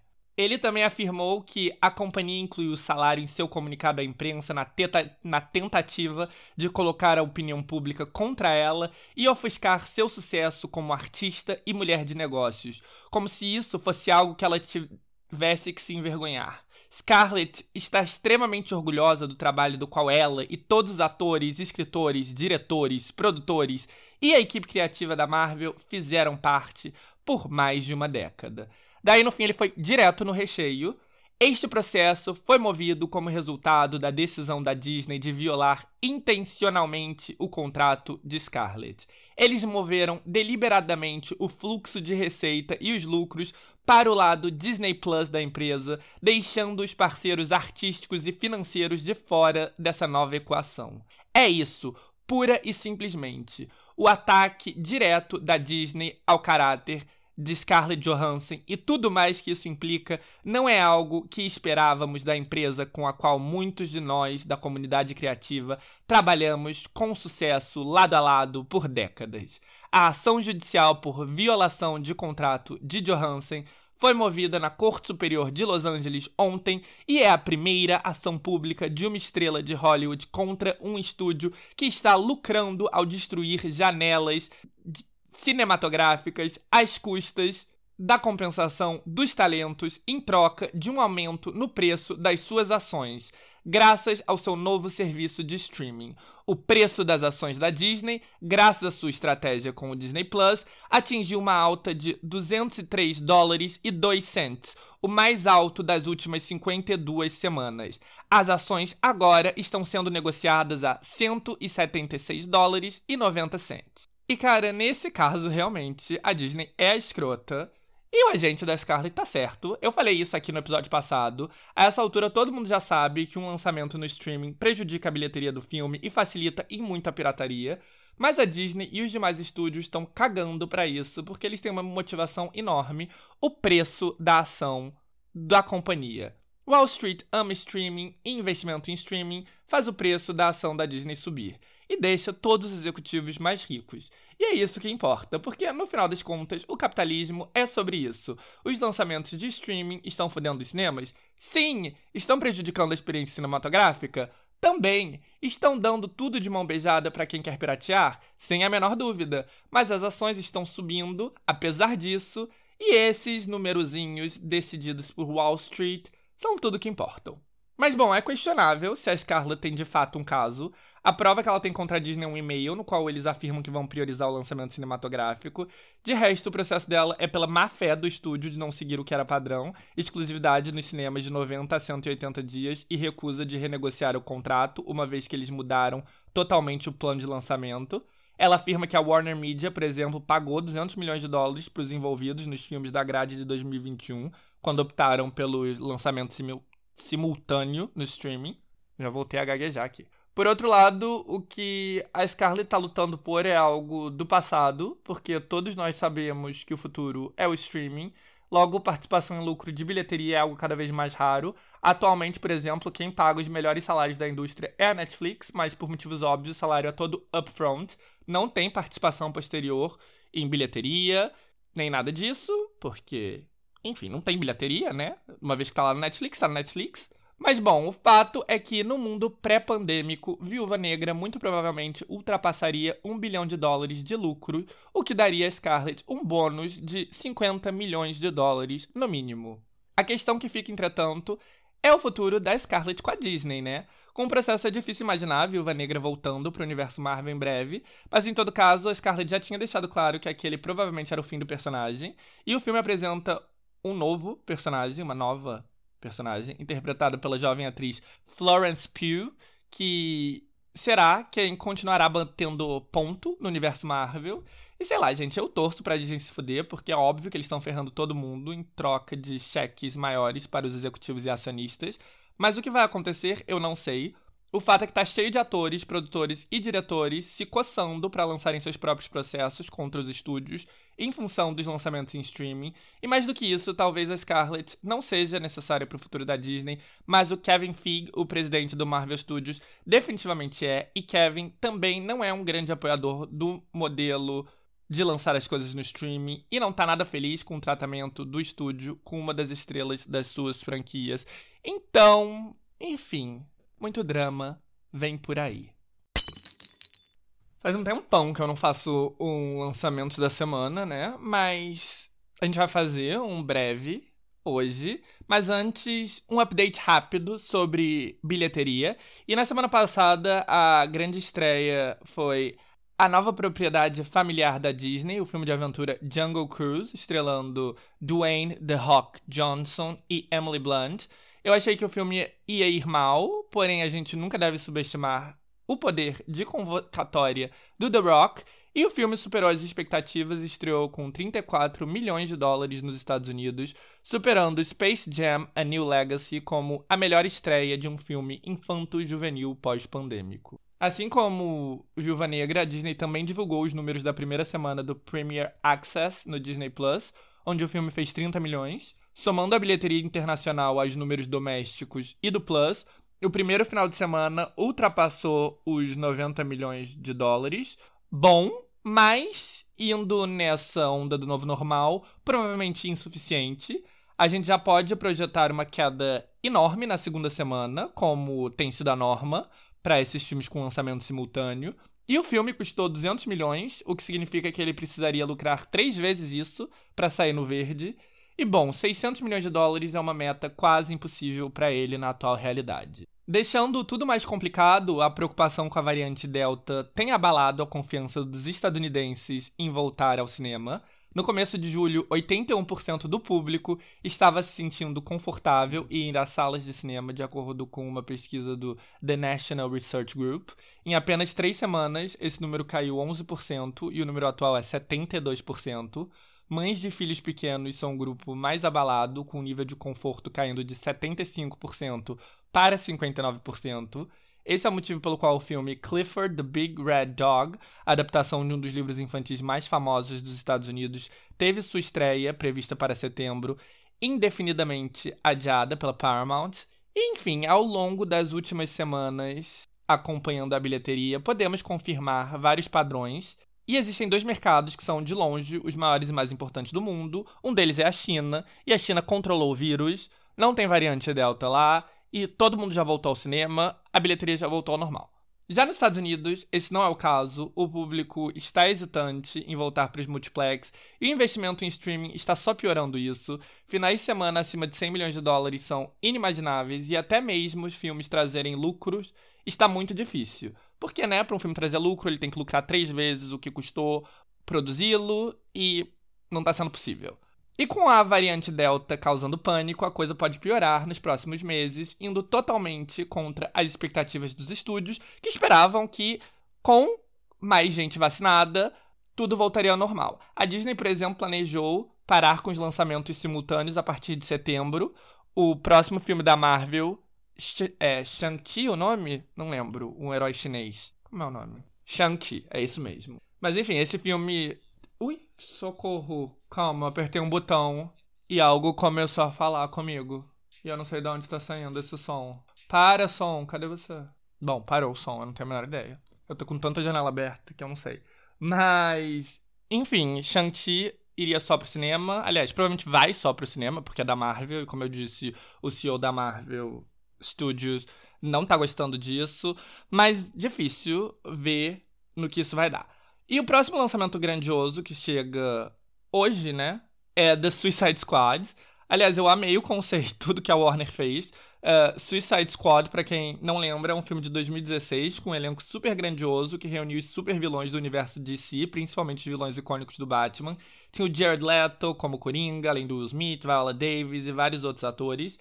As expectativas eram enormes e mesmo antes do lançamento, a roupa da Arlequina, interpretada pela Margot Robbie, já era uma das fantasias mais populares do mundo. Só que daí o filme recebeu críticas mega negativas e no fim ele ficou abaixo do esperado. Um filme como Suicide Squad em 2016 era um daqueles que era fichinha ultrapassar um bilhão de dólares, mas teve que se contentar com 748 milhões.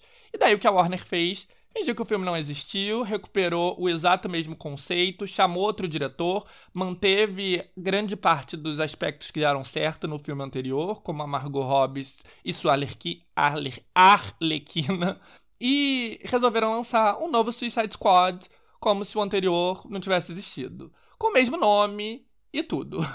E bom, parece que deu certo. Dirigido pelo James Gunn, que teve sucesso no universo Marvel com seus filmes Guardiões da Galáxia, o longa tem agradado os críticos e tem 95% de aprovação até o momento, de acordo com o Rotten Tomatoes, site que compila críticas. Claro que o filme provavelmente não vai conseguir recuperar seu orçamento de 185 milhões de dólares, até porque nos Estados Unidos ele vai ter lançamento simultâneo e gratuito para todos os assinantes da HBO Max. Então a gente já sabe o que significa. E, enfim, essa nova realidade, né, não é das melhores para filmes que anteriormente iriam ter mega bilheterias. Porém, vai ser curioso ver o quão próximo a nova mega aposta da DC vai chegar perto do final de semana de estreia da Viúva Negra da Marvel. Com a diferença, claro, que Viúva Negra estava disponível em streaming para quem quisesse pagar 30 dólares a mais. Obviamente, via métodos alternativos, piratas, estava disponível em toda a internet, mas oficialmente só para quem pagava 30 dólares a mais, além da assinatura do Disney Plus. Enquanto Suicide Squad tá lá na HBO Max para todos os assinantes.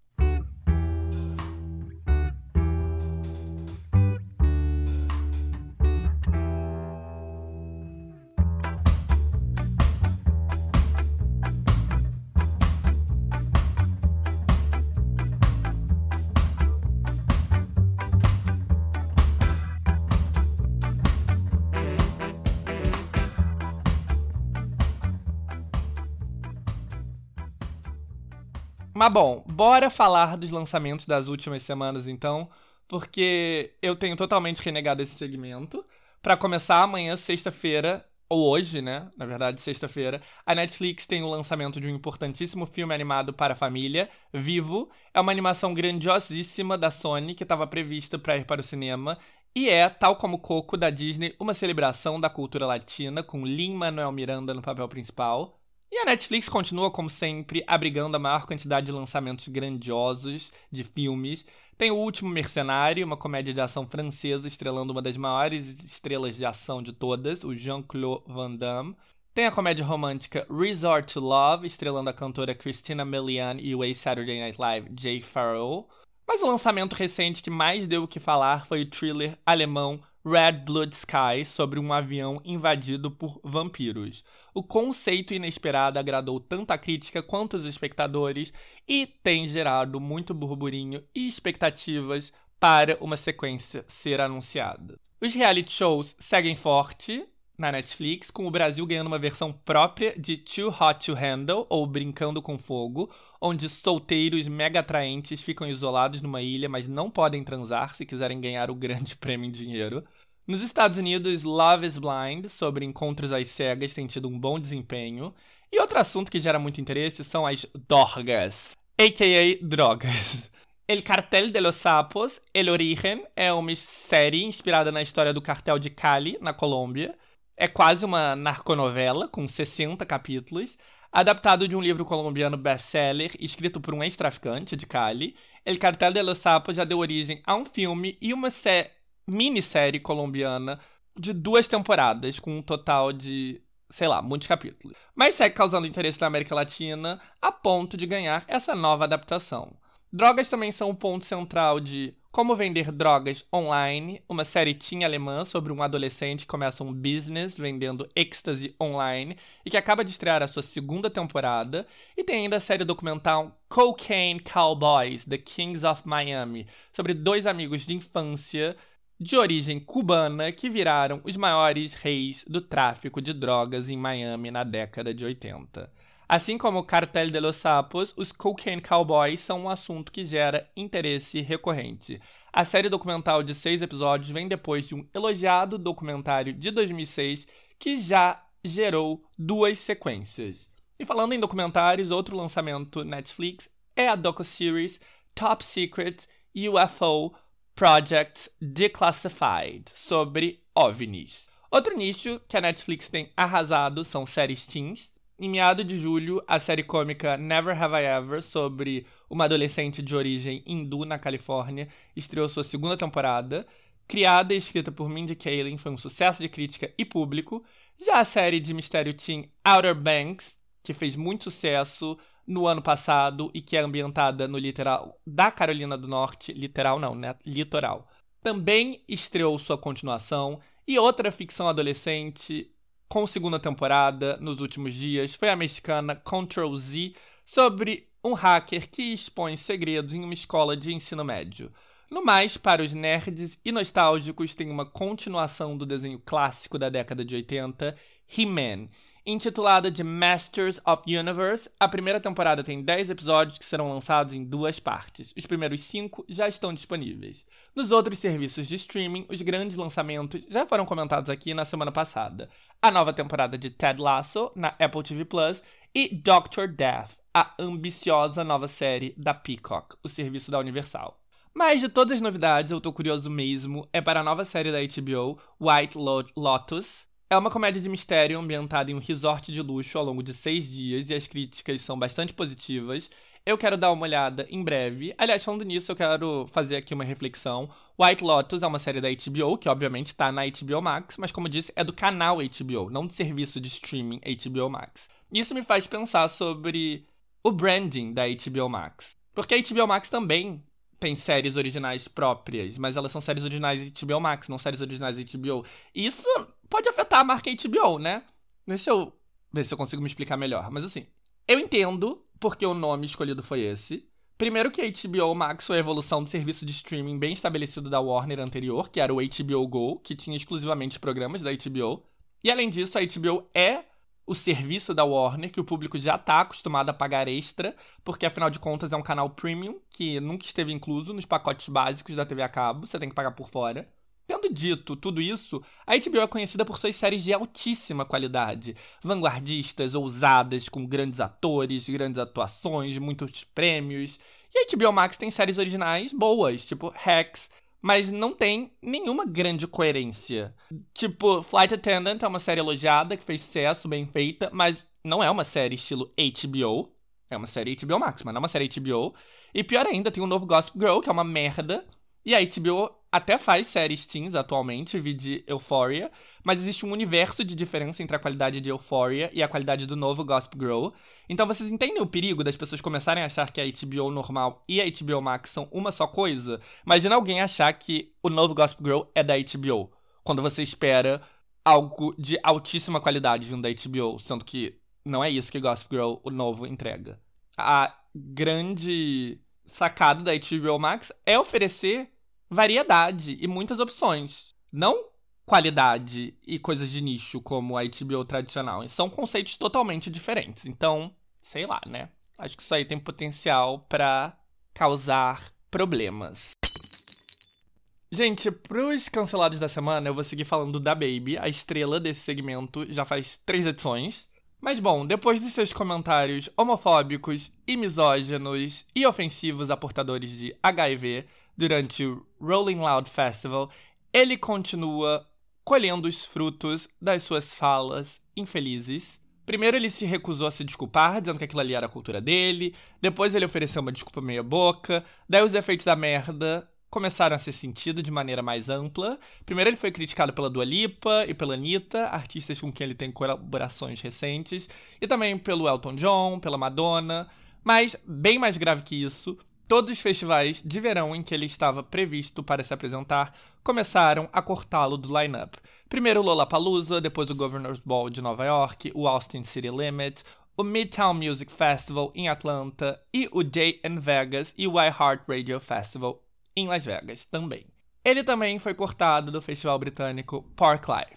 Com o bolso doendo, da Baby lançou um comunicado pedindo desculpas de maneira mais profissional e enfática e Miley Cyrus publicou no Instagram que ao invés de cancelar, nós deveríamos ter compaixão e se ofereceu para conversar com ele através das DM do Instagram. Eu até gosto da Miley, mas assim, não, né, querida? Em relação a isso tudo, eu só sei que eu tô achando muita graça dos memes no Twitter gringo, porque com ele sendo cancelado de um novo festival todo dia, tweets tirando sarro da situação, tipo, da Baby não irá mais cantar no aniversário de 3 anos da minha filha. O novo line-up será anunciado em breve. E da Baby não vai mais ser a atração do baile de formatura do East Oaks High. O line-up atualizado será anunciado no alto-falante em breve. Estão viralizando. Gente, não vai ter nem vidrinho quebrando. Vamos direto pra opinião de merda. Aliás, não vai ter. Eu vou fazer um desabafo para os meus queridos andrenáuticos. Mas, gente, sério, eu tive uma semana de merda. Porque, enfim, coisas da vida. Alguém próximo a mim fez uma ação boba para ele, né? Que engatilhou um trauma meu e do dia pra noite me colocou assim no fundo do poço.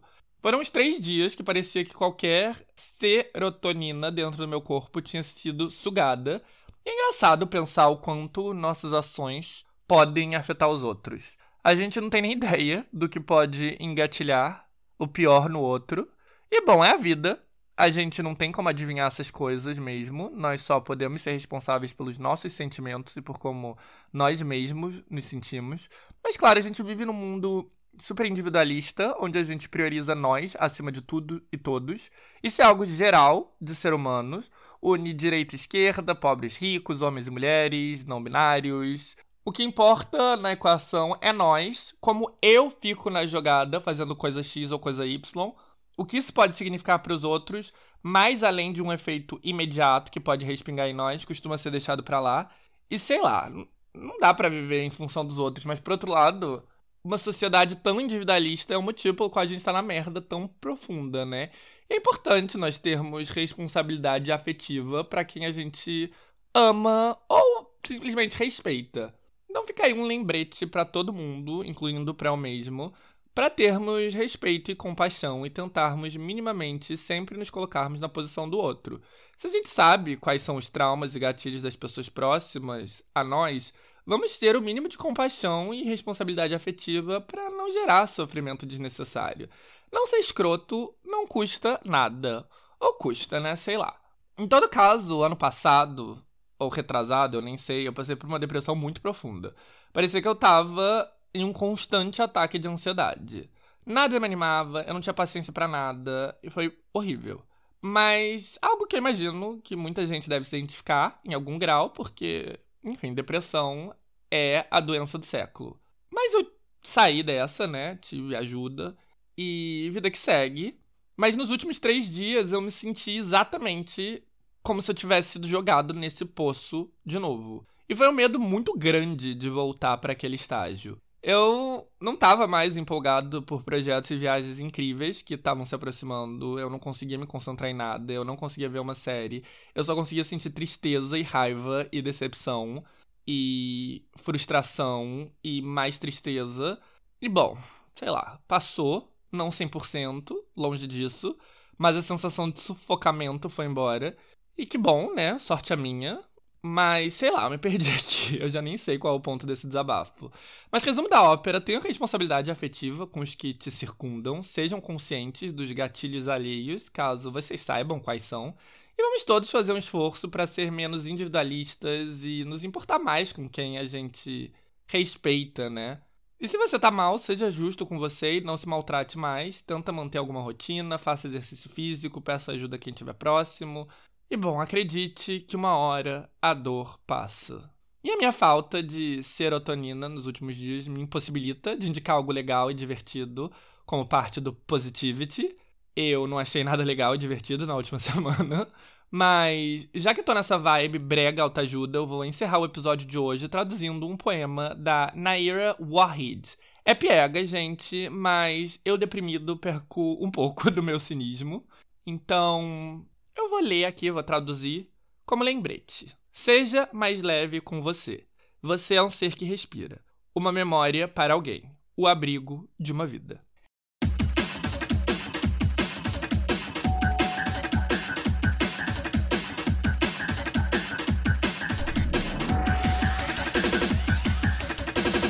Isso, gente. Muito obrigado para quem chegou até aqui.